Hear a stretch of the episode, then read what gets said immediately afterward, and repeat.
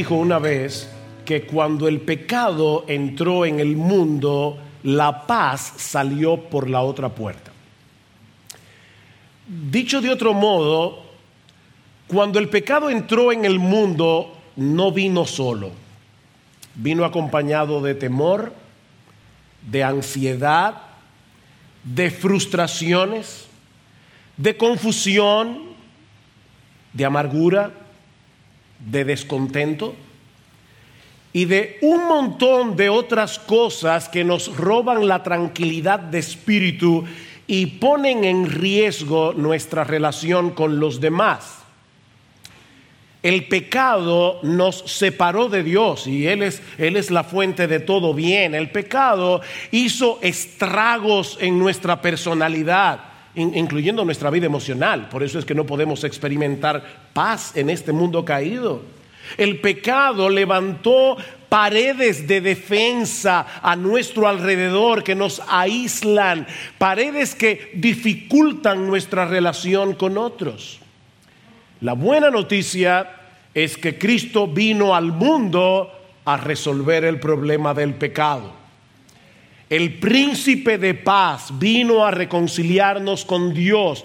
El príncipe de paz vino a establecer su reino de paz en el mundo.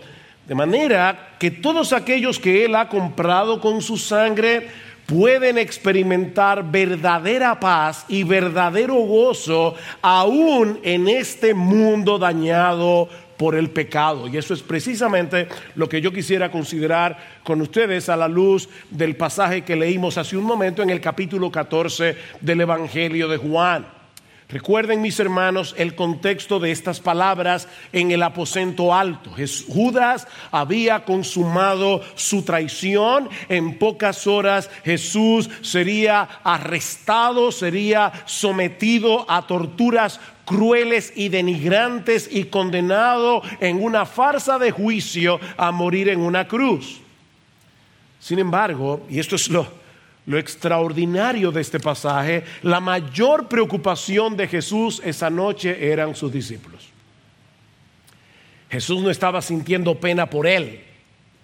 Jesús estaba preocupado por sus atribulados discípulos que habían escuchado el anuncio de que pronto ya Jesús no seguiría con ellos. Noten el capítulo 14, versículo 1, no se turbe vuestro corazón. Ellos estaban turbados. Creed en Dios, creed también en mí. En la casa de mi Padre, en la ciudad de Dios, hay muchas moradas. Si no fuera así, lo hubiera dicho, porque voy a preparar un lugar para vosotros. E-, ese es el contexto de nuestro pasaje. Estando a la sombra de la cruz, Cristo quiere que sus discípulos puedan experimentar paz y gozo por medio de la fe. Noten una vez más conmigo los versículos 27 al 29. Voy a resaltar algunas palabras clave mientras vamos leyendo este pasaje. La paz os dejo, mi paz os doy, no os la doy como el mundo la da, no se turbe vuestro corazón ni tenga miedo. Oísteis que yo os dije, me voy y vendré a vosotros. Si me amarais, os regocijaríais porque voy al Padre, ya que el Padre es mayor que yo. Versículo 29, y os lo he dicho ahora antes que suceda, para, para que cuando suceda, creáis. Versículo 27, paz. Versículo 28, gozo. Versículo 29, fe. Para que ustedes puedan creer. ¿Se dieron cuenta, mis hermanos? Es posible para los cristianos experimentar paz y gozo en medio del dolor y de la aflicción por medio de la fe. Eso no va a suceder en un vacío. Mis hermanos, esta promesa tan famosa, tan conocida de Juan 14, 27, mi pasos dejo, mi pasos doy, se encuentra en medio de dos porciones. Es, como, como un sándwich. Versículo 25 y 26, versículo 27 y luego versículos 28 al 31. Y lo que vamos a hacer en esta mañana es colocar esta promesa en su contexto. Por eso vamos a ver versículos 25 y 26 luego versículos 28 al 31 y finalmente el 27. Vamos a ver eh, eh, la promesa de la paz de Cristo en el contexto en que Cristo la dio, porque eso nos va a ayudar a entender de qué tipo de paz es que Jesús está hablando aquí y cómo nosotros podemos experimentar esa paz en este mundo caído. Así que veamos en primer lugar la promesa del Espíritu en los versículos 25 y 26. Estas cosas os he dicho estando con vosotros, pero el consolador, el Espíritu Santo, a quien el Padre enviará en mi nombre, Él os enseñará todas las cosas y os recordará todo lo que os he dicho. Quisimos leer al principio de este servicio toda la porción desde el versículo 15 para que nosotros podamos ver el contexto. Ya Jesús les había prometido a los discípulos la venida del Espíritu Santo, versículo 16, y yo rogaré al Padre y Él os dará otro consolador para que esté con vosotros para siempre, es decir, el Espíritu de verdad. ¿Ven? El consolador es al mismo tiempo el Espíritu de verdad, porque el consolador nos consuela por medio de la verdad, por medio de la verdad revelada. Y es en ese contexto que ahora Cristo promete a sus discípulos, voy a enviarles el Espíritu Santo para que les recuerden todo lo que yo os he dicho. Es por eso que Juan el apóstol en los años 90, más de 60 años después de estos eventos, podía escribir este Evangelio y podía relatar palabra por palabra los, discursos de Jesús, porque el Espíritu Santo lo estaba inspirando, le estaba recordando las palabras del Señor. Como bien ha dicho alguien, Jesús les promete memoria, no creatividad. No, es que ellos iban a ponerse a inventar para, para crear una historia acerca de Jesús. No, ellos iban a recordar. El Espíritu Santo les recordaría todo lo que ellos habían visto, todo lo que ellos habían oído al lado de Jesús. Y al mismo tiempo iba a proveerles una correcta interpretación de todo lo que ellos vieron y oyeron y en ese momento no entendieron. Vayan al capítulo 16, versículo 12.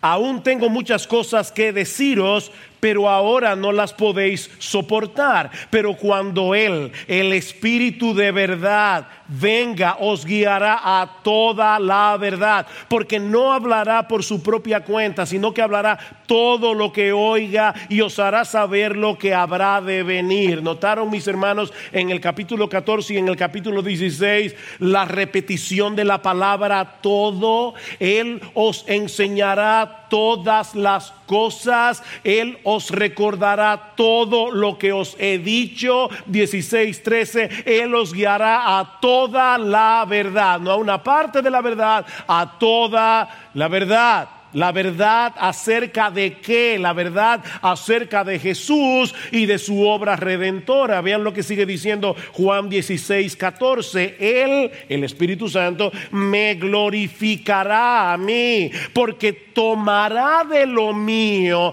y os lo hará saber. Cuando el Espíritu Santo vino sobre los apóstoles, no solamente recordaron y entendieron todas aquellas cosas que ellos no habían entendido antes de la cruz, sino que algunos de ellos fueron guiados a escribir un registro infalible, inspirado, sin error, de todo lo que la iglesia de Jesucristo iba a necesitar a lo largo de los siglos. Qué, bendición tener en nuestras manos este libro. Pablo dice a los Corintios en el capítulo 2 que ellos, los apóstoles, habían recibido el Espíritu que viene de Dios para que conozcamos lo que Dios nos ha dado gratuitamente. Y ahora Pablo dice, de lo cual hablamos no con palabras enseñadas por sabiduría humana, sino con las enseñadas por el Espíritu. La Biblia, mis hermanos, es el único documento certificado por la corte celestial donde Dios nos revela todo lo que Él nos ha concedido en Cristo. Así que a este libro no tenemos que añadirle nada, no tenemos que quitarle nada. Nosotros no tenemos que editar este libro porque este libro es inmejorable. es la palabra de Dios. Mis hermanos, nosotros tenemos en nuestras manos el tesoro invaluable de la palabra de Dios. Cuando este libro habla, es Dios el que habla. Esto no es un museo de lo que Dios dijo, de lo que Dios hizo hace miles de años. No, este libro no es un museo, este libro es Dios predicando hoy a su pueblo. Y no olviden, mis hermanos, que el mismo Espíritu Santo que inspiró a los apóstoles también se encuentra en cada creyente, iluminando su entendimiento para que cuando nosotros leamos las escrituras podamos entenderla, podamos aplicarla, podamos recordarla. El Espíritu que inspiró es el mismo Espíritu que nos ilumina. Repito, mis hermanos, los creyentes tenemos un tesoro de incalculable valor al tener en nuestras manos una revelación completa, Antiguo y Nuevo Testamento. Y si por si todo eso fuera poco, un maestro personal y permanente morando en nosotros para ayudarnos a entender, para traer consuelo a nuestro corazón por medio de la misma palabra que Él inspiró. Acuérdate de la palabra dada a tu siervo, Salmo 119, en el cual me has hecho esperar. Este es mi consuelo en la aflicción. ¿Cuál es el consuelo? Que tu palabra me ha vivificado. Tu palabra, mis hermanos, el Espíritu de Dios no obra en un vacío. Tú no puedes recordar un texto que nunca has leído. Tú no puedes descansar en una promesa que no conoces. Sumérgete en las escrituras. Cada día, mis hermanos, la gracia de ayer no nos sirve para hoy. Sumérgete en las escrituras cada día. Pídele al Señor que te conceda conocerle mejor por medio de su revelación. Pídele al Señor que te ayude a entender cada vez mejor todo lo que tenemos en Cristo de pura gracia, porque es allí donde se encuentra la fuente de nuestro gozo y de nuestra paz. Y eso nos lleva de la mano al segundo elemento que pone en contexto la promesa del versículo 27. La primera es la palabra de Cristo inspirada por el Espíritu. El segundo elemento es la obra redentora de Cristo por mandato del Padre. Versículos 28 al 31. Ahora, antes de entrar en esa porción, Alguien sugiere que nosotros debemos ver estos versículos, no que lo debemos ver, pero que sería bueno ver estos versículos de abajo para arriba. O sea, en vez de estudiar el pasaje viendo versículos 28, 29, 30, 31, esta persona sugiere que lo veamos de esta forma, versículo 30 y 31, luego versículo 28, luego versículo 29, luego versículo 28, para entonces llegar a la promesa del versículo 27, porque eso nos va a ayudar a entender mejor el proceso de argumentación que Cristo está llevando aquí. Entonces veamos versículos 30 al 31, Juan 14. No hablaré mucho más con vosotros porque viene el príncipe de este mundo, es decir, Satanás, y él no tiene nada en mí. Pero para que el mundo sepa que yo amo al Padre y como el Padre me mandó, así hago. Levantaos, vámonos de aquí. ¿A dónde? Vámonos de aquí a Getsemaní, donde voy a ser arrestado, donde luego voy a ser juzgado, donde luego seré condenado, donde luego seré crucificado y todo eso por mandato del Padre. Juan nos ha dicho ya que Satanás había entrado en el corazón de Judas para consumar la traición. Noten el capítulo 13, versículo 2. Y durante la cena, como ya el diablo había puesto en el corazón de Judas Iscariote, hijo de Simón, que lo entregara, versículo 27 y después del bocado, Satanás entró en él, en Judas. De manera, mis hermanos, que todo lo que sucedió esa noche, desde el arresto hasta la crucifixión, fue un despliegue de poder diabólico. La hora de las tinieblas le llama a Cristo en el Evangelio de Lucas. Sin embargo, mis hermanos, esto es tan importante. Cuando tú tengas que enfrentar tus propias horas oscuras, el Señor está diciendo a sus discípulos en los versículos 30 al 31 que Satanás no era el factor determinante de lo que estaba a punto de suceder. Porque Él nada tiene en mí. En otras palabras, Satanás entró en Judas, la traición ha sido consumada, la turba viene en camino, pero Satanás no tiene poder alguno sobre mí porque él no tiene nada con qué acusarme. Mis hermanos, Satanás no es la explicación final de la cruz. La explicación final de la cruz es el amor del Hijo por el Padre y es el amor del Padre por su pueblo. Versículo 31. Pero para que el mundo sepa que yo amo al Padre y como el Padre me amó, así hago, me mandó, perdón, así hago. ¿Qué fue lo que el Padre le mandó? Que redimiera a su pueblo. Juan 13, versículo 1. Otra vez, repito, no es COVID, es asma. Versículo 1 antes de la fiesta de la Pascua, sabiendo Jesús que su hora había llegado para pasar de este mundo al Padre, habiendo amado a los suyos que estaban en el mundo, los amó hasta el fin, los amó hasta el tope de su amor. Mis hermanos, la explicación del Calvario no es Satanás, la explicación del Calvario es el amor. Es, el amor del Hijo por el Padre. Es el amor del Padre por el Hijo que le dio un pueblo a través de su redención. Es el amor del Dios Trino por su pueblo que envió a su Hijo para morir por nuestros pecados. La explicación del Calvario no es el diablo. Mi, amado hermano, la explicación de tus horas oscuras, la explicación final de tus horas oscuras no es Satanás. Es el amor de Dios. Aunque su regalo venga envuelto en papeles extraños.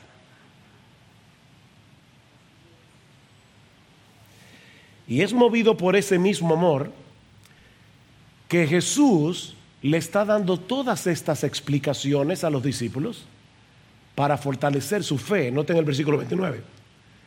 Y os le he dicho ahora, antes que suceda, para que cuando suceda creáis. Yo, les estoy explicando todo eso, puede ser que ahora mismo no estén entendiendo muchas cosas, pero no se preocupen, ustedes la van a entender. El Espíritu Santo se va a encargar de que lo entiendan. Y cuando ustedes entiendan, eso va a fortalecer su fe. Noten el capítulo 13, versículo 29. Versículo 19. Él está hablando de la traición de Judas. Os lo he dicho desde ahora, antes de que pase. ¿Para qué? Para que cuando suceda, creáis que yo soy. Los que conocen el Evangelio de Juan saben que hay siete yo soy en el Evangelio de Juan y que están conectadas con la revelación de Dios en Éxodo 3:14, cuando Moisés le dice, Señor, y cuando yo vaya al pueblo y le diga que Jehová me envió, ¿quién me envió? Diles que yo soy te envió. Yo soy te envió. Dios es el eterno presente. Y ahora Jesús está diciendo, ¿saben qué? Yo les estoy profetizando todo esto para que cuando suceda, no piensen que el diablo tenía el control. Para que ustedes crean que yo soy. Jesús está insistiendo en el hecho de que Satanás no era la explicación final de todo lo que estaba sucediendo esa noche, de todo lo que iba a suceder en las horas siguientes. Mis hermanos amados, el Dios soberano nunca ha dejado de ser Dios. El Dios soberano nunca ha dejado de estar a cargo ni siquiera en el momento más oscuro de la historia humana, cuando el creador iba a ser condenado por sus criaturas a morir en una cruz. De manera que podemos confiar en lo que Dios está haciendo, aun cuando parece que los poderes del infierno están actuando sin control. Miren, hermanos, cuando uno abre los periódicos, yo tengo meses que a cada rato, por cosas que leo en internet, en los periódicos, me viene a mi mente el título de una película que yo vi cuando era un niño. El mundo está loco, loco, loco. Parece como que los poderes del infierno se han desatado sin control. Pero ¿saben qué? Dios reina.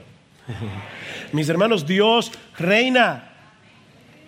Sí, para los discípulos Parecía que el diablo estaba reinando, pero nuestro Dios sigue sentado en su trono. Nuestro Dios sigue llevando a cabo sus propósitos eternos para la gloria de su nombre, para el bien de su pueblo. Y si interpretamos todas las cosas que ocurren a nuestro alrededor, a la luz de esa realidad, vamos a poder experimentar verdadero gozo aún en medio de la aflicción. Versículo 28.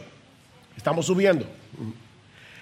Oísteis que yo os dije, me voy y vendré a vosotros. Si me amarais, os regocijaríais. Si me amarais, vuestro corazón se hubiera llenado de gozo, porque yo voy al Padre y el Padre es mayor que yo.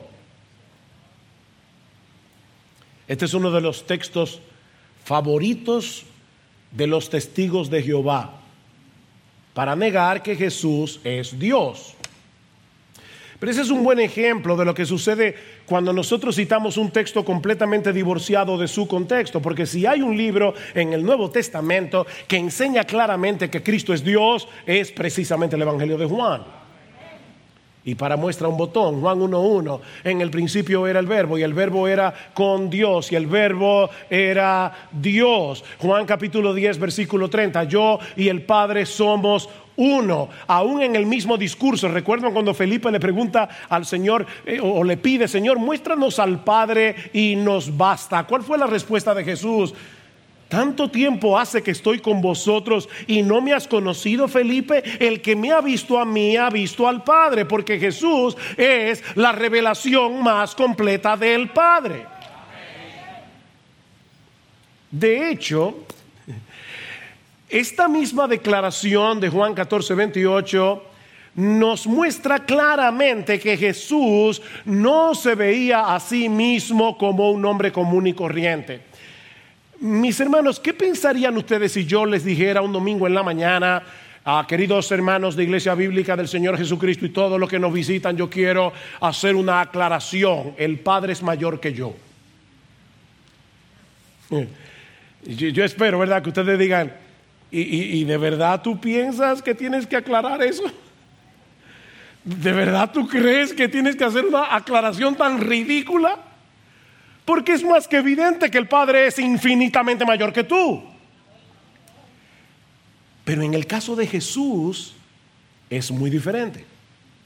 Porque Cristo no dejó de ser Dios al encarnarse pero cuando Cristo se hizo hombre, Él se sometió voluntariamente como hombre a la autoridad del Padre, asumiendo la postura de un siervo. De manera que durante todo su ministerio terrenal Jesús podía decir, el Padre es mayor que yo. Yo me estoy sometiendo porque el Padre es mayor que yo. La segunda persona de la Trinidad estuvo dispuesta a cubrir su gloria divina con el velo de su humanidad, a hacerse hombre para poder morir en una cruz en nuestro lugar.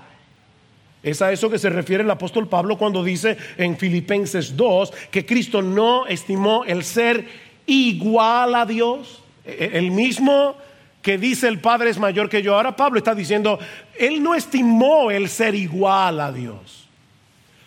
y la palabra que Cristo, que Pablo, perdón, está usando aquí, es una palabra que todos ustedes conocen. La escucharon en la escuela. Es la palabra griega isos, que es el prefijo de la palabra isósceles, que es un triángulo isósceles. ¿Se les olvidó la geometría? Un triángulo isósceles es un triángulo cuyos dos lados son iguales. Pablo está diciendo, Cristo no estimó el ser igual a Dios como cosa que aferrarse, sino que se despojó a sí mismo tomando forma de siervo, hecho semejante a los hombres y estando en la condición del hombre, como si eso no fuera suficiente, se humilló todavía más, haciéndose a sí mismo obediente hasta la muerte y muerte de cruz. Pero ese estado de humillación habría de concluir cuando Él regresara al Padre después de su resurrección. Si ustedes me amaran, ustedes se regocijarían porque yo regreso al Padre y el Padre es mayor que yo. Es, es, la misma idea cuando Jesús está orando en Juan capítulo 17 y le dice al Padre, ahora pues, Padre, glorifícame al lado tuyo con aquella gloria que tuve contigo antes que el mundo fuese. El regreso de Jesús al Padre implicaba recuperar aquella gloria, ser visible aquella gloria que él estuvo dispuesto a cubrir con el velo de su humanidad para venir a salvarnos.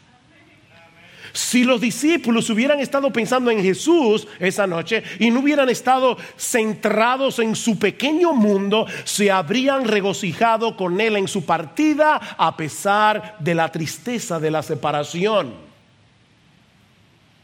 El gozo que el Hijo experimenta al lado de su Padre debe llenarnos de gozo.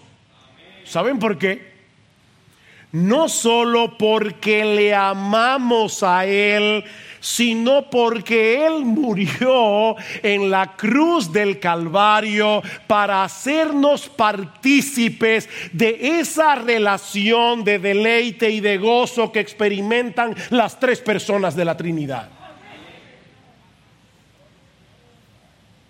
Miren, si los discípulos hubieran interpretado los eventos de esa noche desde una perspectiva teológica correcta, no solo se habrían regocijado por el gozo de Jesús al regresar al Padre, sino por todo el bien que Él estaba obteniendo para nosotros por medio de esa partida que ellos trataban de evitar a toda costa. Si Jesús no se hubiera ido, la redención no se hubiera consumado. Él tenía que presentarse delante del Padre como el sacrificio perfecto. Si Jesús no se hubiera ido, nosotros no hubiéramos sido reconciliados con Dios. Si Jesús no se hubiera ido, nosotros no tendríamos lugar en la casa del Padre. Si Jesús no se hubiera ido, no habría venido el Espíritu Santo. ¿Qué dice Juan 16, versículo 7? Pero yo os digo la verdad, os conviene que yo me vaya porque si no me voy, el consolador no vendrá a vosotros, pero si me voy, os lo enviaré. ¿Saben que nosotros tenemos una situación muchísimo más ventajosa que las personas que dieron el ministerio de Jesús?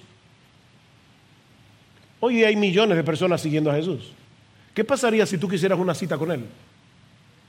Imagínense que Jesús está como hombre aquí en la tierra y tú quieres una cita con Jesús, tú quieres hablar con Jesús.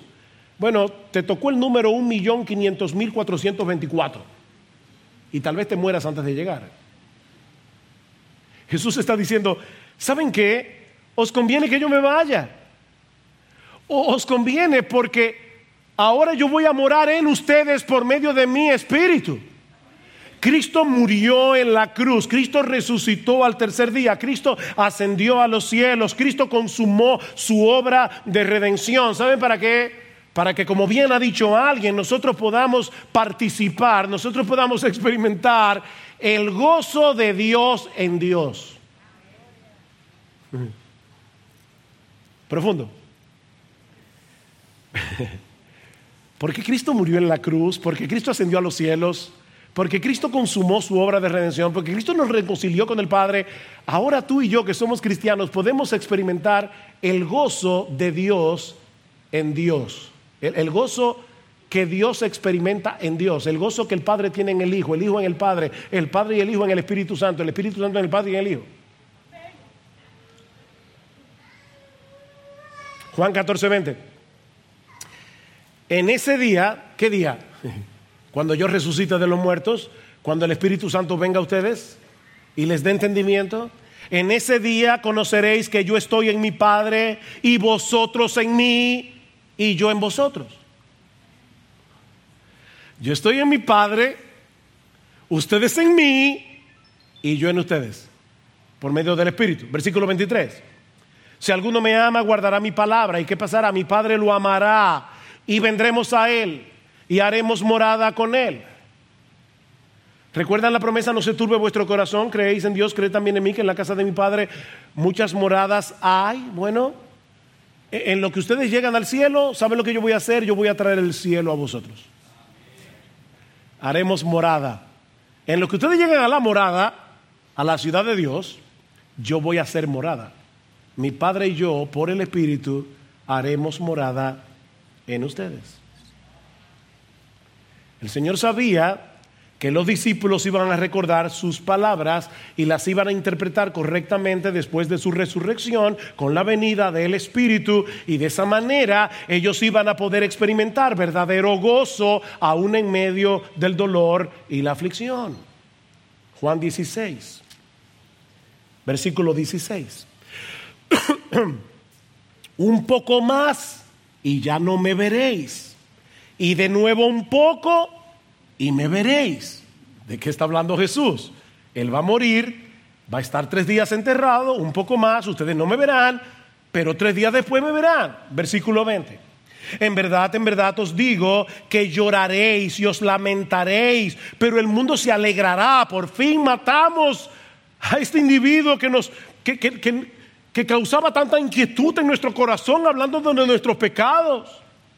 En verdad, en verdad os digo que lloraréis y os lamentaréis, pero el mundo se alegrará. Estaréis triste, pero vuestra tristeza se convertirá en alegría. Cuando la mujer está para dar a luz, tiene aflicción porque ha llegado su hora, pero cuando da a luz al niño, ya no se acuerda de la angustia por la alegría de que un niño haya nacido en el mundo. Por tanto, ahora vosotros también tenéis aflicción, pero yo os veré otra vez y vuestro corazón se alegrará y nadie os quitará vuestro gozo.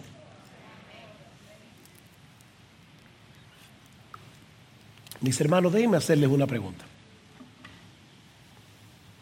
¿De qué gozo está hablando Jesús aquí? Si nosotros los cristianos todavía tenemos que enfrentar muchas aflicciones, muchos problemas en este mundo caído. Sin embargo, Él está diciendo, ustedes tendrán gozo. Lo, que parecía una tragedia, la muerte de Jesús en la cruz, de repente se convirtió en el evento de más gozo y alegría que nosotros podamos imaginar. Y esa es la promesa del versículo 22. Ahora ustedes están tristes, pero cuando yo me levante de los muertos, experimentarán un gozo que nada ni nadie podrá quitarles. Y yo vuelvo y repito la pregunta, ¿de qué tipo de gozo es que Jesús está hablando aquí? Vuelvan a leer el versículo 16. Un poco más y ya no me veréis. Y de nuevo un poco y me veréis Versículo 22. Por tanto, ahora vosotros tenéis también aflicción, pero yo os veré otra vez y vuestro corazón se alegrará y nadie os quitará vuestro gozo. ¿Qué era, mis hermanos, lo que había llenado de tristeza el corazón de los discípulos esa noche? El anuncio de que Jesús se iba. Si alguien le hubiera ofrecido el mundo entero en ese momento, no los habrían podido consolar porque ellos no querían ninguna otra cosa, ninguno de los tesoros que este mundo puede ofrecer. Ellos querían a Jesús. Y Él les promete que se volverían a ver.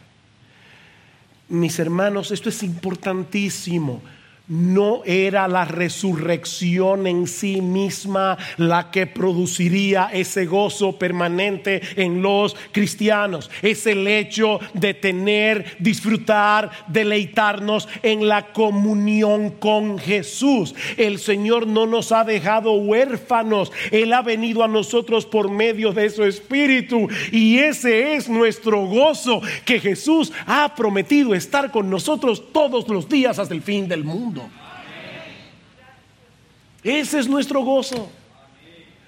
Estar con Jesús, tener comunión con Jesús, disfrutar de Jesús, de manera, mis hermanos, que nuestro gozo no depende de las circunstancias, nuestro gozo no depende de que todo nos esté saliendo bien, nuestro gozo no depende de que todo el mundo nos quiera, nuestro gozo depende de nuestra relación con Jesús. Y como nada ni nadie puede separarnos de su amor, como dice Pablo en Romanos 8, nada ni nadie puede quitarnos nuestro gozo.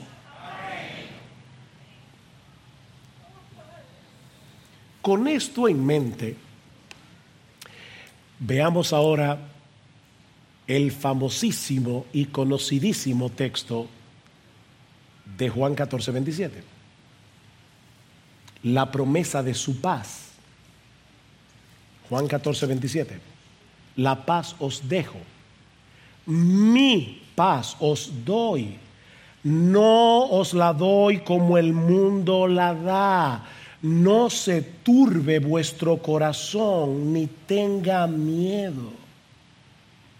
Wow.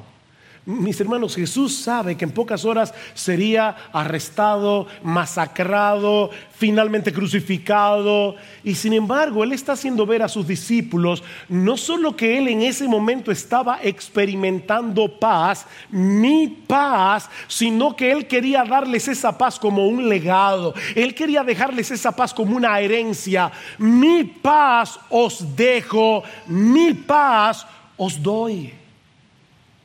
Juan 16, 33. Estas cosas os he hablado para que en mí tengáis paz. En el mundo tendréis aflicción. Ven, no es una vida libre de problemas, no es una vida libre de conflictos. No, en el mundo tendréis aflicción, pero confiad.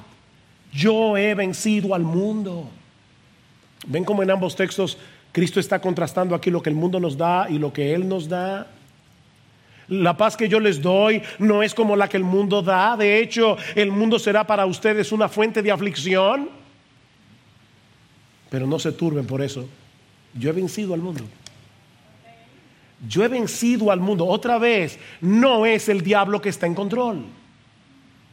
No es la ONU. No es George Soros. Mis hermanos, Jesús está en control. Yo he vencido al mundo. Es por eso que el gozo y la paz del cristiano no dependen de las circunstancias. No es de ese tipo de paz que Jesús está hablando aquí. E-, esta paz que Cristo da es una serenidad del alma que se produce al saber que todos nuestros pecados fueron perdonados, ya no tenemos cuentas pendientes con el tribunal divino, es saber que nuestras vidas están en las manos de un Dios sabio, amante y todopoderoso que nos ama con un amor eterno e inalterable, no por causa nuestra, sino por causa de Jesús. Es esa paz. ¿Recuerdan la promesa de número 6, la, bendición sacerdotal de, sacerdotal de número 6. Ese es uno de mis textos favoritos de la Biblia. El Señor te bendiga y te guarde. el Señor haga resplandecer su rostro sobre ti y tenga de ti misericordia. El Señor alce sobre ti su rostro y te dé paz. Eso fue lo que Cristo compró para nosotros en la cruz. Él quitó la enemistad que había entre nosotros y Dios para que ahora disfrutemos de su bendición y protección. Jehová, el Señor, te bendiga y te guarde. Cristo murió en la cruz para que ahora Dios nos mire con un rostro radiante. Ustedes ven cuando, cuando un padre ve a un hijo haciendo las cosas bien y tú dices, wow, estoy orgulloso de ti. Bueno, lo, que Cristo compró para nosotros es que ahora Dios el Padre, perfectamente santo, perfectamente justo, cuando Él nos ve, Él nos ve con un rostro radiante, no lleno de ira por nuestros pecados, no, Él nos ve con un rostro radiante porque ahora estamos en Cristo y Él nos ve con la misma alegría con la que Él ve a su Hijo el Señor haga resplandecer su rostro sobre ti y tenga de ti misericordia.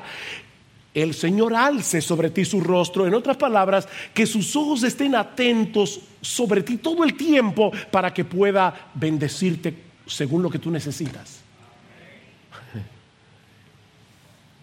Y precisamente porque nosotros contamos con la bendición, la protección del Señor, porque contamos con su favor, con su amor, con su cuidado, que ahora podemos experimentar el shalom de Dios y te dé paz, la paz de Dios. E-, esto no es ausencia de conflicto, e-, esto es paz en el corazón.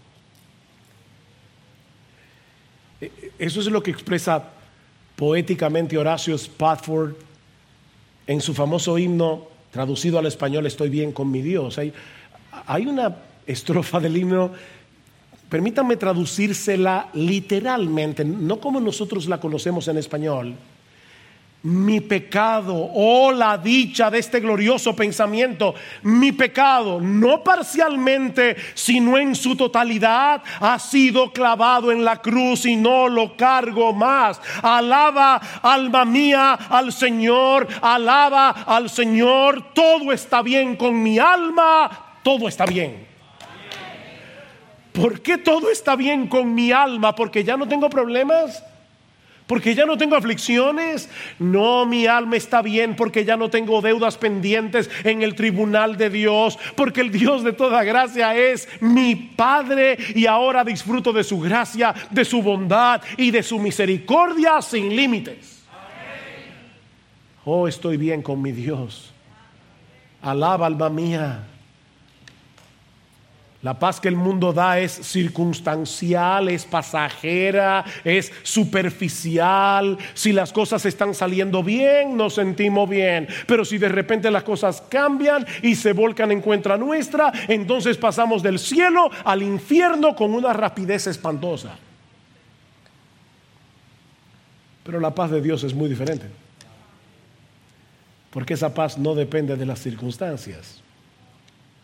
Esa paz no depende de lo que está pasando a nuestro alrededor. Eso depende del amor inalterable de Dios en Cristo.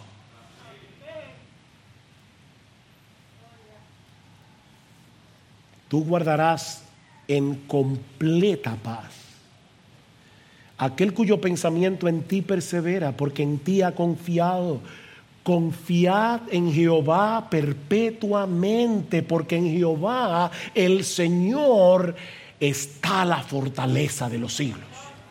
Él es la roca. Podemos escondernos debajo de esa roca. Este texto tiene una versión nuevo testamentaria, Filipenses 4:6. Por nada estéis afanosos si no sean conocidas vuestras peticiones delante de Dios en toda oración y ruego con acción de gracias y la paz de Dios, no la paz que da Dios, sino la paz que experimenta Dios. La paz de Dios que sobrepasa todo entendimiento, guardará vuestros corazones y vuestros pensamientos en Cristo Jesús. Lleven sus peticiones delante del Señor. Confiad en Jehová perpetuamente y experimentaremos la paz de Dios. Mis hermanos, nuestro Dios no sufre sobresaltos. Nuestro Dios nos inquieta. Él no está viendo esta agenda perversa de los LGBTQ y todas las letras más y dice, ¿qué está pasando en el mundo? No, no, él. Dios no se agita. Lleva tus peticiones delante de Él. Y esa paz de Dios que sobrepasa todo entendimiento guardará vuestros corazones y vuestros pensamientos en Cristo Jesús.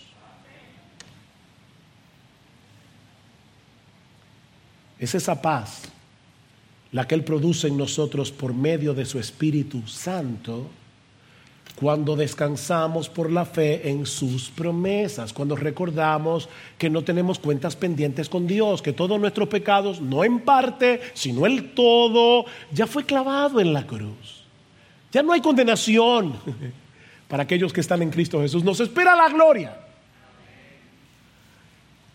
y el Dios de esperanza, Romanos 15, 13, os llene de todo gozo y paz, Juan 14, en el creer. ¿Qué decíamos que, Cristo habla en Juan 14? Paz, gozo, fe.